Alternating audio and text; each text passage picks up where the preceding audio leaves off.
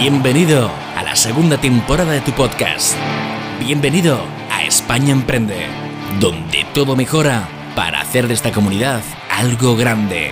Tuyo, el medio que te permita conocer al detalle el camino y la persona detrás del éxito. Arrancamos.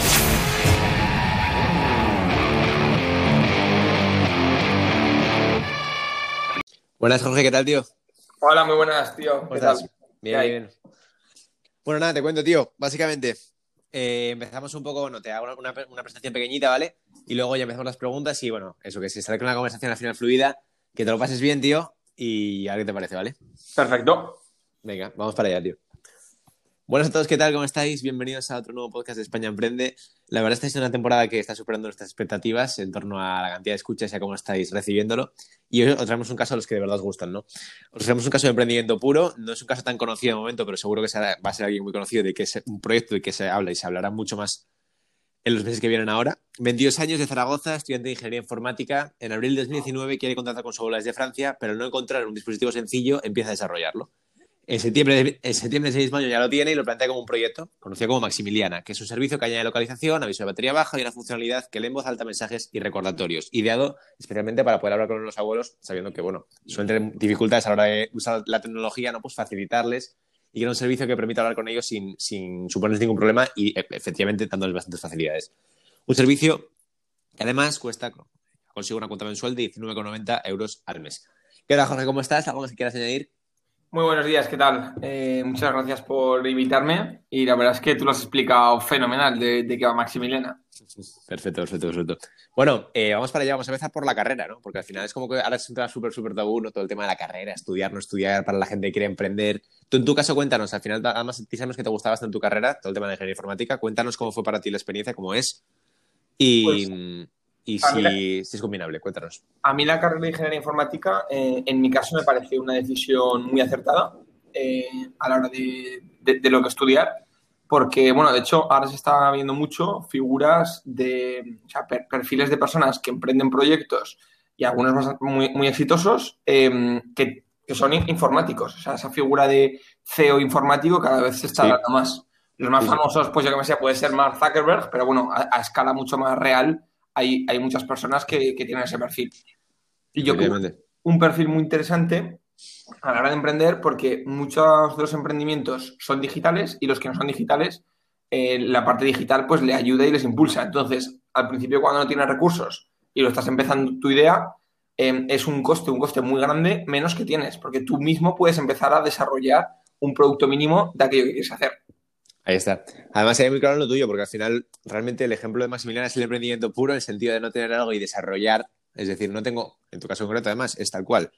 Eh, tengo dificultades para hacer X cosa, que en este caso es por comunicarte con tus abuelos de lejos por vía telefónica, y lo que rápidamente piensas es desarrollo algo que me lo pueda permitir. Es decir, es el emprendimiento puro y duro, ¿no? Al final, Claro. suplir una, una- una necesidad, y en tu caso, obviamente, para, para poder desarrollarlo te hace falta conocimiento en, en informática, está claro, si no, no podrías. Todo el tema de, la estructura de empresa y todo, hace falta un conocimiento que efectivamente, si lo puedes implementar con la carrera, bueno, pues mejor que mejor, ¿no? Y obviamente es muy combinable con lo que dices tú, con este emprendimiento digital que ya ha pegado el boom, pero que obviamente es el negocio de los próximos años, está clarísimo.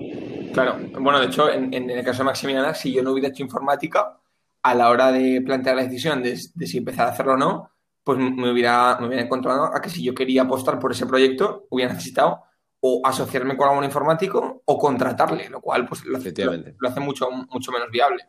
Además, claro, efectivamente, encar- encarecería muchísimo, sobre todo los comienzos, porque al fin y al cabo, claro, o sea, habría que tener una financiación propia más grande, ¿no? Que el mero hecho de desarrollar con otra persona, eh, tener unos conocimientos previos, el producto como tal. Y además, yo creo que además, Jorge, no sé si estás de acuerdo, a la hora de, de desarrollar tu producto y de trabajar directamente lo más en, en, digamos, es como, es como el niño que creáis con la empresa, ¿no? Al final, es mucho mejor trabajar tú con conocimientos sobre lo que estás trabajando, ¿no? Que Claro. no, que no le encargar a alguien que haga, ¿sabes lo que digo?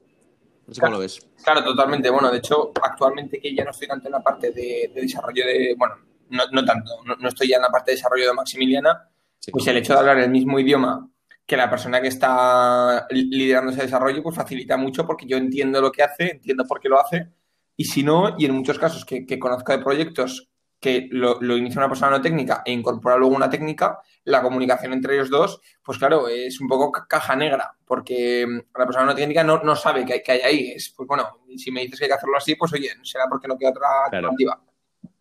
Efectivamente, al final estás muy, muy vendido y muy expuesto a, a, la, la, capacidad de, la persona a la que contrates, a que sea la, persona acertada, porque en caso, que, en caso contrario y que no se den esas circunstancias, realmente es muy complicado que todo eso funcione. Al fin y al cabo es eso, ¿no? Y bueno, vamos a hablar del sistema educativo, Jorge, porque sí es verdad que tú recomiendas la carrera, pero ¿cómo ves el sistema educativo actual y todo el tema de potenciar las habilidades de, las, de los alumnos en este caso? Es decir, en el sentido de, yo creo que, por ejemplo, tenemos un sistema educativo que tira más del bueno hacia la media que no que le potencia, ¿no? Y en este caso, sobre todo con lo relacionado con el emprendimiento y con sacar a gente que realmente pueda aportar algo distinto, más diferencial al, mercado laboral, eh, no vamos muy adelantados. Cuéntanos, cuéntame cómo lo ves tú y cómo crees que eso podría cambiar o cómo crees que se el sistema educativo actual. Pues hombre, yo creo que el sistema educativo actual está eh, tremendamente atrasado con respecto a lo que pide el mercado. Y de hecho creo que es la base de que pues eso, España no sea pionera en, muchas cosas, porque, pues claro, si, si, la gente se sigue formando de la misma manera que hace tanto tiempo y demás, pues es, lo de siempre. El problema principal aquí yo, lo veo pues en que la, educación al, bueno, es, pública, que, que, eso yo creo es algo bueno, pero claro, tiene la, la, parte mala de que al depender del gobierno, que es un órgano tremendamente lento, pues mm, desde que empiezan a cambiarla hasta que introducen un cambio, pues pasan cuatro años y cuando lo han introducido, llega al siguiente partido y lo quita. Ahí está. Entonces no, tiene ningún sentido, la verdad. Ahí está, efectivamente, ¿no? Y al final es eso, o sea, ese problema ya no es solo que, como tú dices, tarde mucho en aplicarse, ¿no? Sino que la forma, es que realmente las medidas que se aplican no van acorde, ya esto no va de partidos políticos, ni de colores, ni nada, ¿no? Al final, sí es verdad que llevamos muchos años con una tendencia, no sé si tú también lo ves así, de ir a, eh, reducir todo al mínimo esfuerzo, ¿no? Incluso, bueno, pueden aprobar ahora mismo que, están potenciando, pueden sacar bachiller sin aprobar asignaturas o tal, que al final dices tú, joder, es que, o sea, realmente es contraproducente querer mejorar en el mercado laboral, como dices tú, y querer aportar y querer estar actualizado con reducir los esfuerzos al mínimo y sacar a gente incompetente, porque al final una empresa no va a contratar a alguien que no valga, en el sentido de, claro, tú piénsalo, o sea, no es lo mismo, eso no es, una empresa no te, contrata, no te exige una posición previa, no te exige unos conocimientos, que está claro, pero si no eres competente, la empresa te va a alargar. O sea, es así, tío. Entonces, realmente choca un poco, ¿no? no yo al menos lo veo así, tío, el sentido de decir, queremos eh, que levantar, queremos levantar a España, queremos hacer España entrar directamente en el, en el mercado con una buena posición, con reducimos al mínimo esfuerzo todo y evitamos que, bueno, no, no evitamos, es que no llegamos ni a potenciar que se formen eh, pues, pues, el trabajador del futuro o esas personas que las empresas pueden, necesitar para desarrollarse, ¿no? Al final, no, o sea, lo único que hacemos es eh, crear gente con, bueno, efectivamente, muchas de ellas con capacidades y con potencial, pero que no se lo exprimen, no lo sacamos de ellos. Bueno, además aquí añado, yo, yo estudié primero de bachiller en Estados Unidos y, y, yo me sorprendí porque el nivel de exigencia académico en España era, era, mucho más alto y fui a un colegio privado con, con una beca que, que, teóricamente, pues eso, era, era, era de los más exigentes de allá. Y sin embargo, la exigencia aquí en España era mucho más alta. Es decir, que, partimos de que en segundo bachiller, a nivel teórico y de conocimientos, España mm, le, exige mucho más a los, a los alumnos con 18 años, pero luego una universidad pues, de Estados Unidos comparada con una de aquí, y yo creo que es porque le falta mucho la pata de, la parte práctica a esta, sistema educativo. Pues el, obligar a la gente a hacer unas prácticas con 16 años o esas cosas que, que las acerquen al mercado laboral. Ahí está. Pasa mucho también con la medicina. La gente que estudia medicina lo dice, ¿no? Que aquí en España se sabe el, el, libro entero de la medicina de arriba abajo, la página 450, una, una, forma de hablar, pero luego llegan a Estados Unidos, les ponen un cuerpo delante de una práctica y se quedan, ¿sabes? Como diciendo, ¿y ahora qué hago? ¿no? Sí, sí, Pues es lo mismo. Qué bueno, qué bueno. Y bueno, vamos a ver porque tú, eh, Jorge, empiezas eh, con una agencia de viajes, digamos, concretamente viajes de fin de curso a Salou. Cuéntanos cómo surge eso, porque además seguro que muchos de los que os escucháis en vuestra ciudad hay agencias parecidas, ¿no? Que se dedican a pues buses para fiestas en verano, eh, sobre todo antes se dedicaban antes del COVID, viajes. Entonces, cuéntanos cómo surge Bus Factory, que se llama tu empresa, y cómo, eh, bueno, obviamente con el COVID, eh, imagino que no, sé, no, sé, si la habréis dejado aparcada, si la habréis dejado del todo, pero cuéntanos, cuéntanos un poco. Pues Bus Factory surge cuando estaba estudiando, no sé si era primero o segundo de carrera, creo que segundo.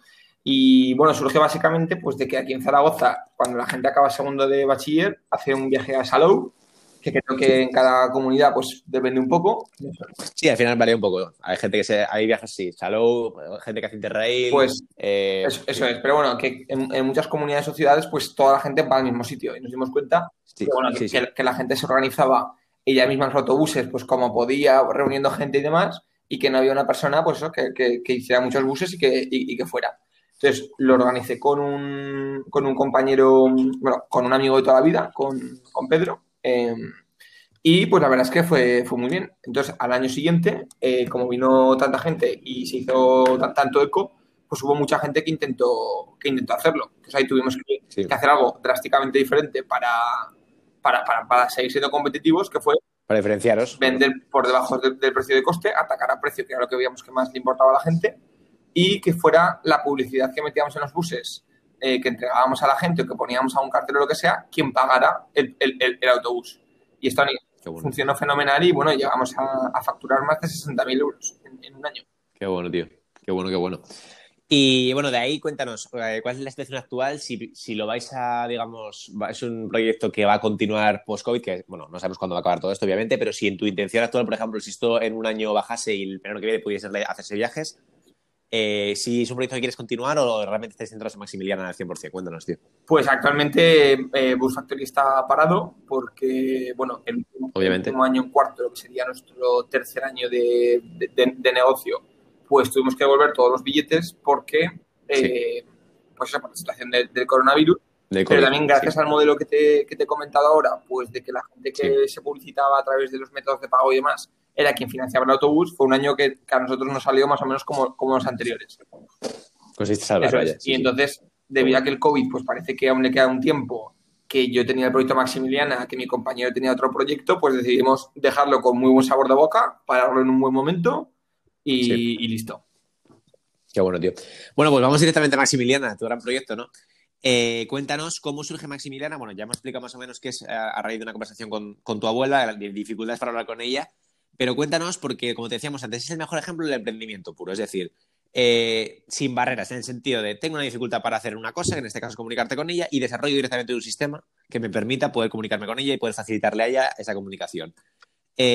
Cuéntanos, tío, cómo surge, cómo evoluciona y cuál es el momento clave en el que tú dices, cuidado que esto puede funcionar y esto tiene futuro. Claro, pues yo, yo un poco el, éxito que está teniendo actualmente Maximiliana lo achaco en gran medida a que surge de una manera muy natural. Es decir, tan natural como una necesidad que tiene mi abuela y que yo busco satisfacer pues, con los conocimientos que yo tengo, que en ese caso eran escasos de informática porque, porque iba por la mitad de- de la carrera.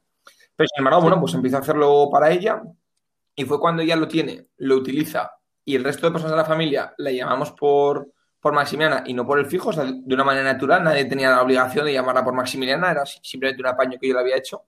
Cuando digo, ostras, mi, si mi abuela no es para nada una, una excepción, mi abuela es la es, es lo habitual en, en las personas mayores. Mm, Totalmente. Un uso muy reducido de la, la tecnología. Entonces, en ese momento, pues empecé a plantear el sistema para que fuera extensible para muchas más personas. Y justo coincidió porque, claro, Maximiliana parece que es, que es un invento del COVID, pero no, es, es de antes.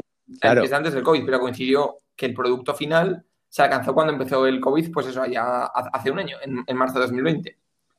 Es que esa, era justo la, pregunta siguiente que, os íbamos a hacer, en el sentido de decir, joder, es que al final parece que está todo preparado para la llegada del COVID, ¿no? El producto surge antes, surge en septiembre de 2019, digamos, el producto como tal, pero al final el COVID, al llegar con un producto eh, ciertamente estable, que habéis conseguido ya estabilizar y estructurar, os ha, vamos a ver, os ha venido bien, entre muchas comillas, pero es un, un- un producto idóneo para, el- para todo el tema del COVID.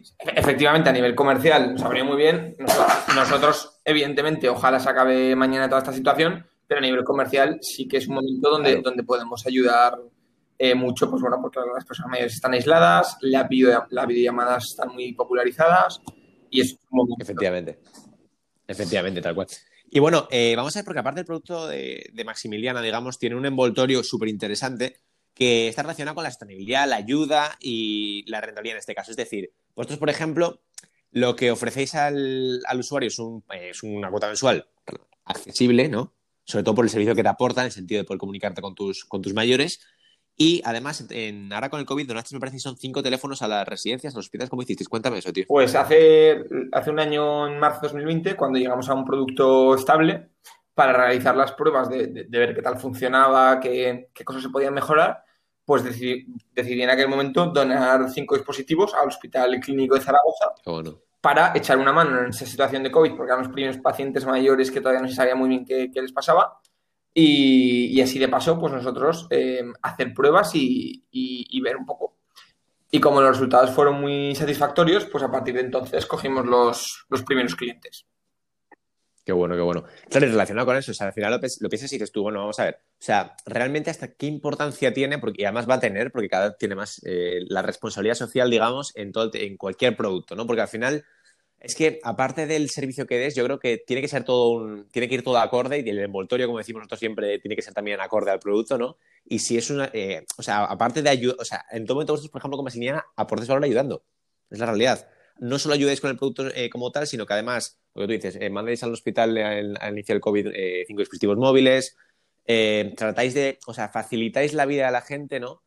Y, le dais especial enfoque a la responsabilidad social. ¿Crees que es una condición, digamos, inamovible de los, proyectos del futuro, sobre todo desde el tema de emprendimiento? Porque cada vez, si te fijas, salen más productos de ayuda a la gente, digamos, el negocio cada vez se estructura más a facilitar al máximo la vida de las personas, pero ¿hasta qué punto importa esta respons- responsabilidad social? Pues para mí a la hora de llevar a cabo un, un proyecto de emprendimiento, desde mi punto de vista personal, otra persona igual tiene otra opinión, para mí es fundamental, porque el hecho de hacer algo social, primero de todo, Sí, ya que vas a hacer algo, o sea, ya que vas a gastar una energía en hacer algo nuevo en tal, ¿qué mejor motivación hay que, pues eso, que hay que ayudar a la gente y que buscar una solución para, para problemas que tenga la gente? Eso lo veo eh, lo primero.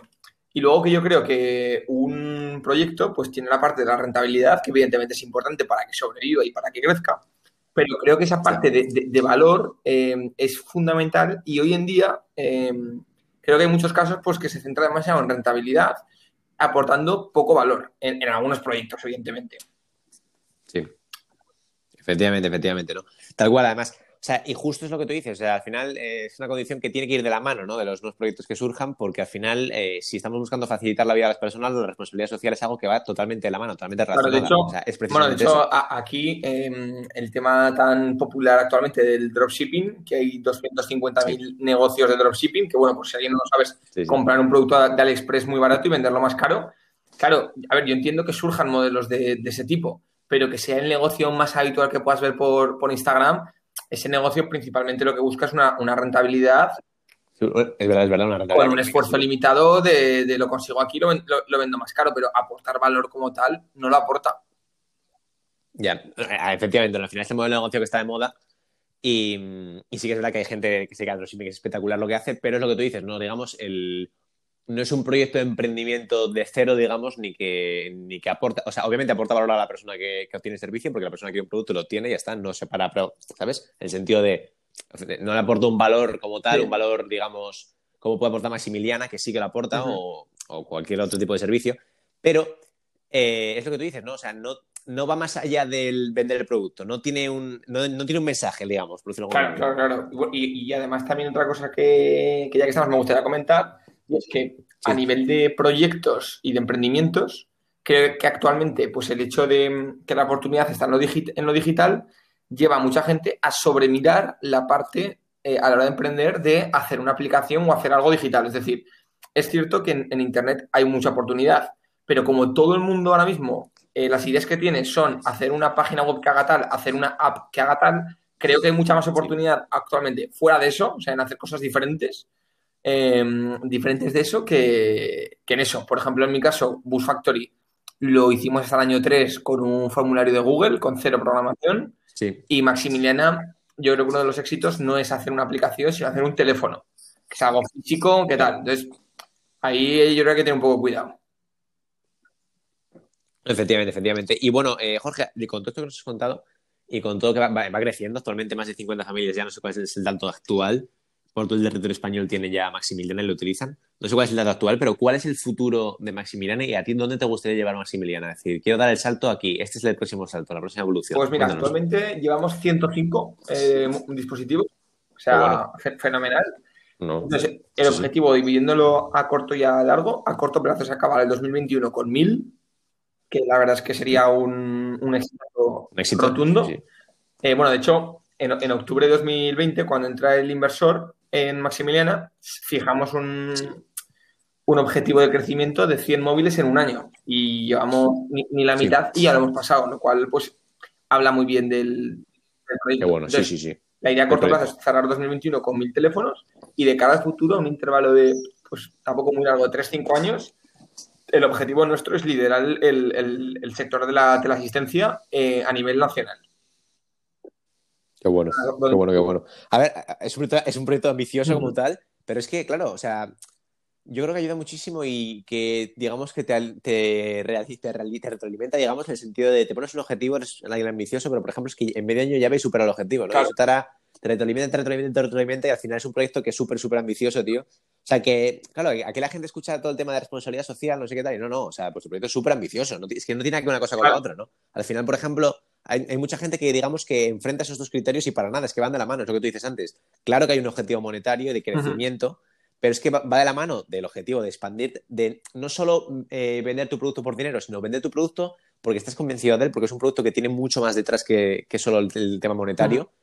Y que al final va de la mano, responsabilidad social y, beneficio económico, ¿no? Que la gente es lo que digo, es como hay una idea como de enfrentarlo mucho. Que un, o un, producto es o responsable socialmente o económicamente productivo. No tiene. Claro, claro, muchas veces no entiende. Totalmente. De hecho, bueno, en este caso, si em, cuando acabemos 2021 eh, con mil dispositivos, serán mil dispositivos, por un lado, a nivel de mil ingresos eh, mensuales y por otro lado, a nivel de mil familias que pueden comunicarse con su abuelo. O sea, tiene, las dos patas. Qué bueno, qué bueno, efectivamente. Y Jorge, una curiosidad en el sentido de cómo se hace marketing de este producto y a dónde se orienta. ¿A los padres de los, de los mayores, en el sentido de un público de 40, 50 años, 60? a los más mayores, a los más jóvenes, para que lo apliquen, para que lo lleven a, las familias, en el sentido de papá, mamá, mirad esto para hablar con la abuela, por ejemplo. Cuéntanos, ¿hacia dónde orientas el marketing? Pues si dividimos el público objetivo en abuelo, hijo y nieto, por decirlo de alguna manera, eh, al hijo, claramente. Porque el, nieto pues se mueve más en las redes, pero tiene poco poder de, decisión o de compra. El, abuelo, pues es una persona que no está al tanto de, esto y que es algo que seguramente, pues, pues no sé, lo, lo pase por alto además y yo creo que es el hijo quien más busca tener esa tranquilidad de, cuidar, de cara a cuidar a su padre o a su madre y... Y que tiene aquí Eso es. Y además es un público un poco, es un poco complicado, porque claro, es un público que no está enteramente en las redes. Hablamos de 45, 65 años. No está en las redes sociales, eh, tampoco está en un sitio concreto, hay alguno que está por Facebook, por periódico igual coges a más, pero es un público muy disperso. Claro, entonces, ¿cuál fue vuestro, vuestra principal vía para hacer marketing? Bueno, en, este caso, desde junio de 2020 eh, tuvimos la, suerte enorme de que nos han cubierto un montón de medios, eh, tanto nacionales de radio, televisión, periódicos, revistas. Entonces no hemos tenido que hacer nada de publicidad. Tenemos una página web eh, bien mantenida con, con, un blog donde ponemos novedades y contamos historias de clientes para el posicionamiento, pero gracias a todo eso no hemos tenido que hacer publicidad porque, ya te digo, lo han hecho los medios y eso es fenomenal. ¿Y cómo es para ti, Jorge, eh, de repente aparecen los... O sea, realmente, claro, ahí es a donde vamos que no es todo, no se busca solo el beneficio económico, porque la... ¿Cómo es para ti, por ejemplo, aparecer los medios que, lo, que elogen tu producto, que haya familias, que tú puedas ayudar a familias y a, y a mayores que a comunicarse con sus, con sus seres queridos, ¿no? O sea, ¿cómo es para ti, cuál es para ti la sensación de satisfacción que te produce, por ejemplo, salir en, pues yo qué sé, el principal periódico de Zaragoza o en periódicos de entidad nacional? Cuéntanos. Pues la sensación es, es, muy de satisfacción, pero yo siento como que no es toda la que tú te puedas esperar, porque yo creo que hay una parte de, de mí, en este caso, que, que sigue sin asimilarlo. O sea, yo acabé la carrera hace seis meses y llevaba este proyecto pues como llevaba al margen también Bus Factory de la carrera y, bueno, tenía muy buena pinta, pero claro, que te cubran tantos medios en, poco tiempo, que sea un, proyecto que se escucha tanto y demás, pues algo que no acabas de asimilar. Y a, mí particularmente, donde más me gusta toda esa parte, o donde más disfruto de salir en medios, más que en yo verme en un sitio, es en ver a gente pues que, está muy cerca mío y que, y que me ha querido mucho y siempre y estado conmigo desde siempre, pues ver cómo se alegra porque yo salga ahí. Eso es lo que más me, lo que más me llena. Claro. Claro, ahí está, ahí está, ¿no? A todos tus amigos, a tus familiares, al final al cabo que salgas tú ahí es como... Claro, a ellos les encanta y a ti, hombre, ver, la satisfacción de ver cómo, digamos, se alegran por ti. Es algo que probablemente, efectivamente, que es algo que es que no, se paga, ¿no? O sea, parece mentira decirlo, pero, pero es así. Es tal cual, es tal cual. Y bueno, cuéntanos, eh, a mí me parece, eh, bueno, en tu caso vimos la entrevista con, con Sergio, el, el, podcast que subió, que la verdad fue mm. increíble. Y particularmente nos encantó todo el tema del networking, digamos, de establecer una red de contactos y cómo utilizas tú LinkedIn. Porque LinkedIn es un producto muy bueno, una red social muy buena que está como súper por explotar por la gente que se quiere dedicar a, todo el tema de la empresa. O sea, ya no solo por en general, por el trabajador, sino por la propia gente que quiere montar algo, ¿no? Muchas veces como que olvida la opción de LinkedIn, no la plantea y a ti te ha ido muy bien. Cuéntanos cómo has podido a partir de LinkedIn contactar con CEOs importantísimos y qué técnicas utilizas para poder llegar a estos para, para que sepan leer tu mensaje y, y le presten atención de verdad.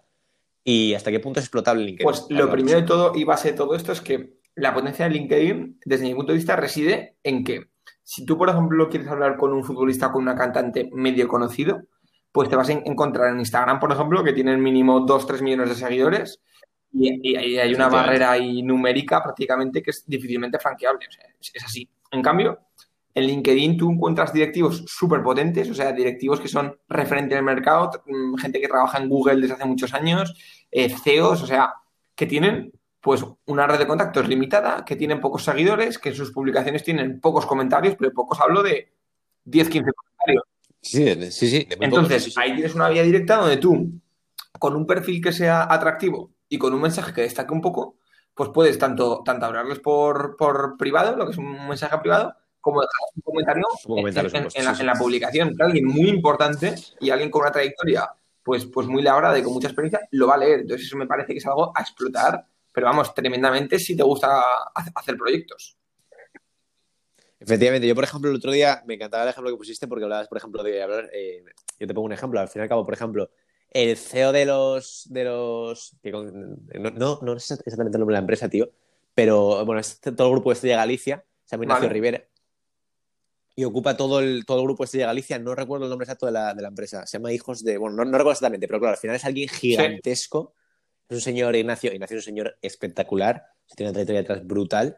Y tiene, bueno, tiene, no sé si son 300 contactos, 400 contactos, es decir, son muchos, pero es que, por ejemplo, me encanta el ejemplo que ponías tú otro día, Neymar o Cristiano Ronaldo tienen, Cristiano Ronaldo tiene 250 millones de seguidores en, en Instagram, Neymar tiene, tendrá 100, claro, o sea, no es comparable, no, y al final son, son gigantes en su, cada uno en su profesión, pero la facilidad de poder contactar, que Ignacio es conmigo que te conteste, por ejemplo, quizá, pero que es mucho, mucho más fácil de que te conteste, mucho más fácil de que si tú mandas un mensaje, digamos, inteligente en el que te, lo que como tú dices, te potencies, te menciones, ¿no?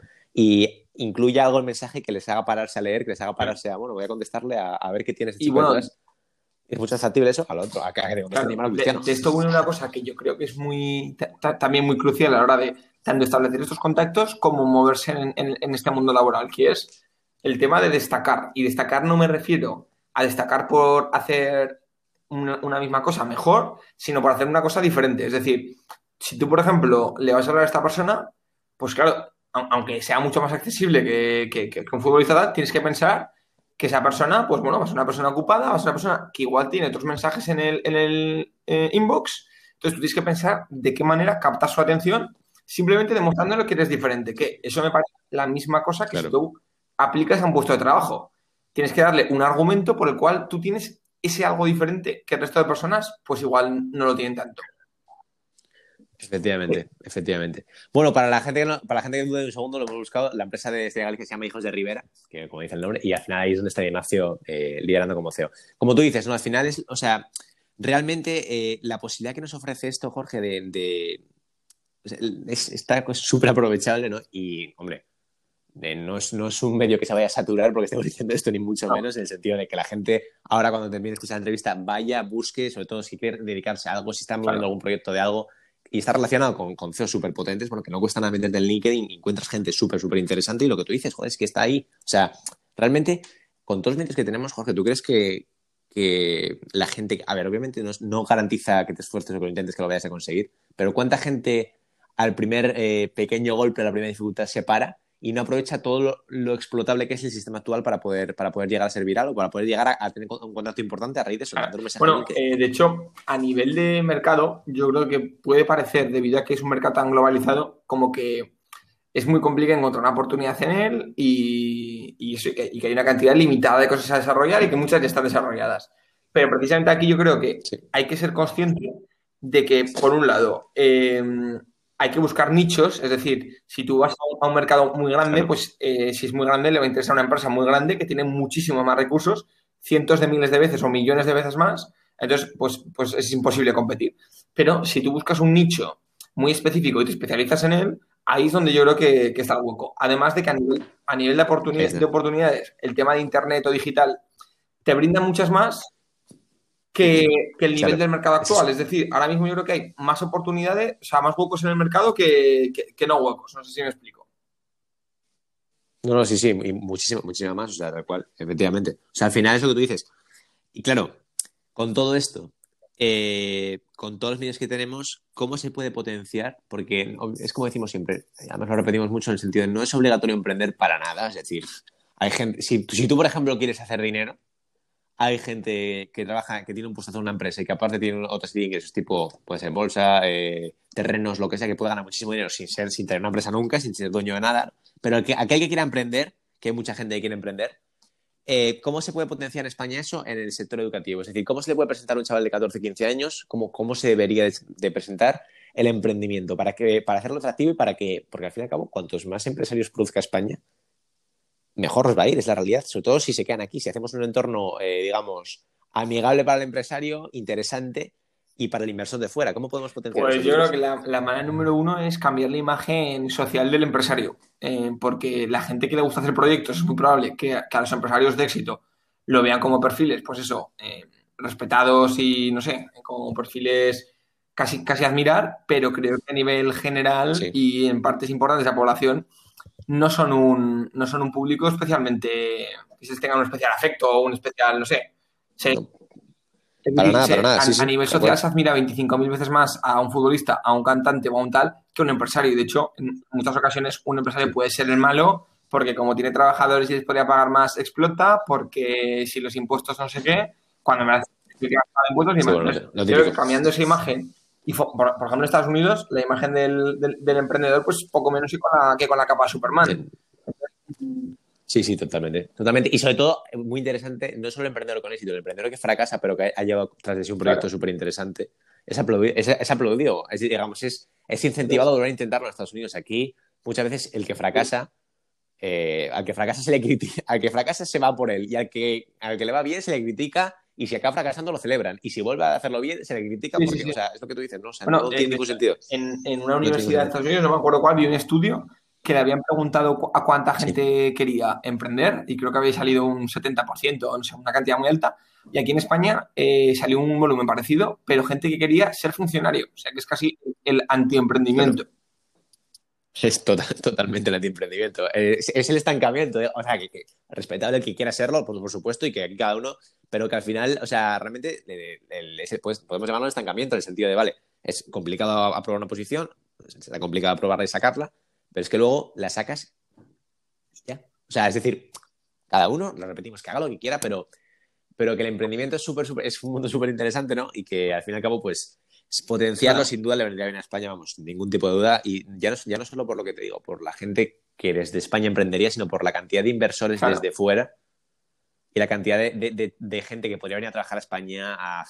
es que al final te potencia todo, aumenta el PIB. Eh, o sea, eh, en un clima más potencial para las empresas, aumenta todo, todo, cualquier tipo de empresa, aumenta los servicios eh, a ofrecer.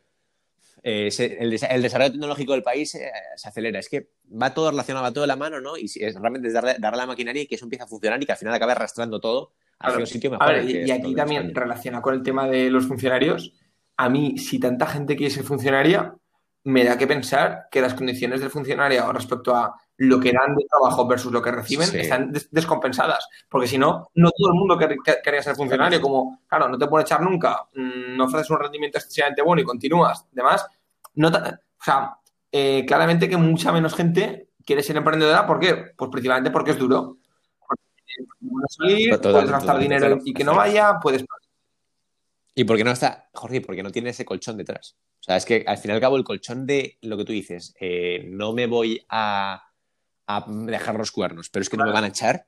Frente a, como me dejan los cuernos, no solo, no solo me echen, sino que me quedo sin trabajo. Claro, claro, efectivamente. O sea, yo, yo, yo, creo que ese chollo de ser funcionario, aunque luego hay unas oposiciones duras delante, o sea, es un, es un peaje que se paga una vez y luego tienes años de vida de fenomenal. Yo creo que eso debería acabar ya. Totalmente, tío, totalmente. Y bueno, una última pregunta que, hacemos siempre, ¿no? Eh, cuéntanos, tío, una virtud y un defecto y dónde te ves al medio plazo, vamos a poner, tanto objetivos personales como laborales, los que quieras, nos dices. Una virtud y un defecto y no Vale. te ves a medio plazo. La virtud, la capacidad de, de- de trabajo. Soy una persona que puede trabajar muy duro bastante tiempo y, y hacerlo a gusto. Y luego la, el defecto, eh, yo te diría, pues, por ejemplo, la, la capacidad de, de empatizar con otra persona. Yo creo que es una cosa que, que puedo mejorar. Ah, Estoy hablando a nivel laboral, ¿eh? Pues de ponerme en el, en Sí, sí, el- sí, en sí. el pellejo del otro, creo que eso es una, una tarea que tengo pendiente. Y, y luego, como me ven en unos años, pues yo, o sea, a, a mí me, me gusta mucho el tema de emprender, pero no, no me veo emprendiendo toda la vida, creo yo. Entonces, me gustaría yo un poco, como lo digo, llevar mini, mini vidas dentro de una vida. Es decir, a mí me gusta, yo ahora estoy emprendiendo, dándolo todo, y Maxine está creciendo muy bien, y me gustaría en un momento, oye, pues cambiar de, de vida y pues hacer otra cosa drásticamente diferente por el hecho de, de- vivirla, de experimentarla y de, de conocerla. Qué bueno. Qué bueno, tío. Qué bueno, qué bueno. Bueno, Jorge, pues para nosotros ha sido un placer. La verdad que nos lo hemos pasado súper bien, tío. Se ha hecho, hecho muy, muy ameno y muy corto. Que vaya todo muy bien, seguro que va a ir. Ya sabes que aquí estamos aquí para lo que quieras. Cuando quieras venir, para lo que sea, aquí estás invitado, como si fuese tu casa. Así que muchas gracias por darnos a nosotros la oportunidad de poder entrevistarte y a, y a, nuestro, a todos nuestros oyentes que seguro van a disfrutar un montón de esta entrevista, de conocerte más y de ver que, que no solo hay casos, que no hay, que en España no hay cuatro casos famosos de emprendimiento y ya está, que mucha gente está currando con proyectos súper, súper buenos como el tuyo y que a la que debemos de admirar más y potenciar más porque, porque De acuerdo, pues fenomenal, muchas gracias por invitarme y nada, eh, cuando alcancemos los mil estaré de vuelta. Un abrazo. Perfecto, un abrazo. Bueno, Jorge, Perfecto. ya está, tío. Nada, eh, ya, ya digo, encantado. Ha sido una pasada, tío. Se, me- se nos ha pasado súper rápido y Sí, la verdad es pasado bien, tío, que muy a gusto y ha estado, ha estado muy chulo. Me Vale, cuídate. Cuídate, vale. Chao. Un abrazo.